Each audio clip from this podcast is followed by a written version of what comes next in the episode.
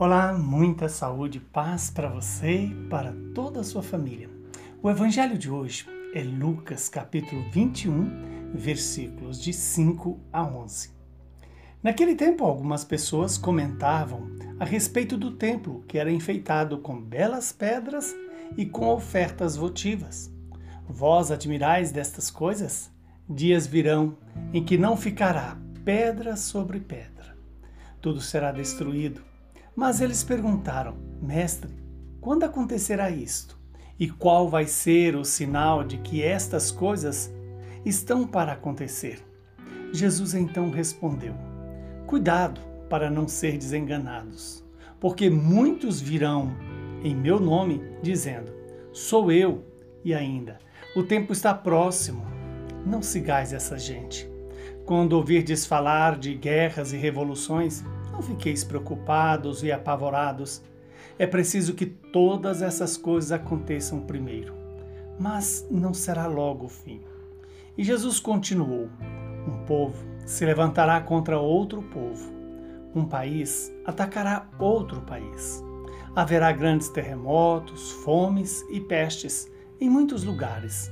Acontecerão coisas pavorosas e grandes sinais serão vistos no céu palavra da salvação. Glória a vós, Senhor. Louvado seja Deus por esta palavra, que ela se cumpra em nosso favor. Estamos diante de uma chamada de atenção de Jesus sobre a precariedade da realidade terrena, sobre a fragilidade desse tempo. Tudo vai passar. O poder vai passar, as coisas do mundo vão passar, tudo passará. Que hoje eu e você possa fazer a experiência profunda dessa precariedade do mundo, mas da sustentabilidade que a fé nos garante.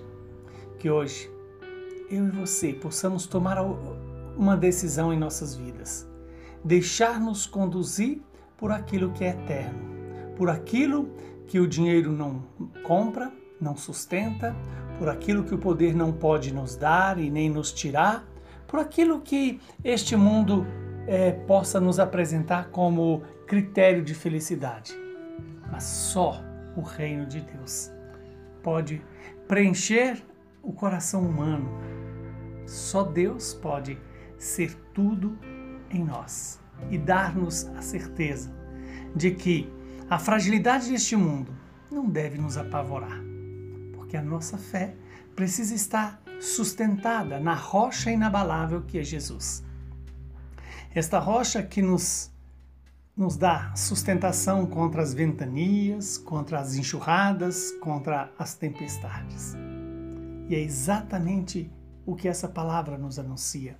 Anuncia a cada um de nós aquilo que é fundamental para perseverarmos no amor, perseverarmos na vida que vai além da morte nesta última semana do tempo litúrgico, somos todos convocados a lembrar de que as realidades terrenas passarão com o tempo.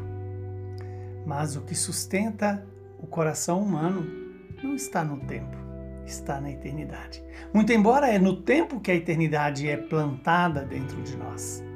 Pelo batismo, pelo próprio ato criador de Deus, pelos sacramentos, pela vida na fé. Isso é que vai nos é, sedimentando no caminho de reidentificar-nos com Jesus, de nos assemelhar ao, ao Senhor Jesus, já que o pecado nos fez dissemelhantes a Jesus. Somos criados para a vida e para a vida eterna. Que Deus Todo-Poderoso nos abençoe e nos proteja, Ele que é Pai, Filho e Espírito Santo. Muita saúde e paz para você são Clemente I, rogai por nós.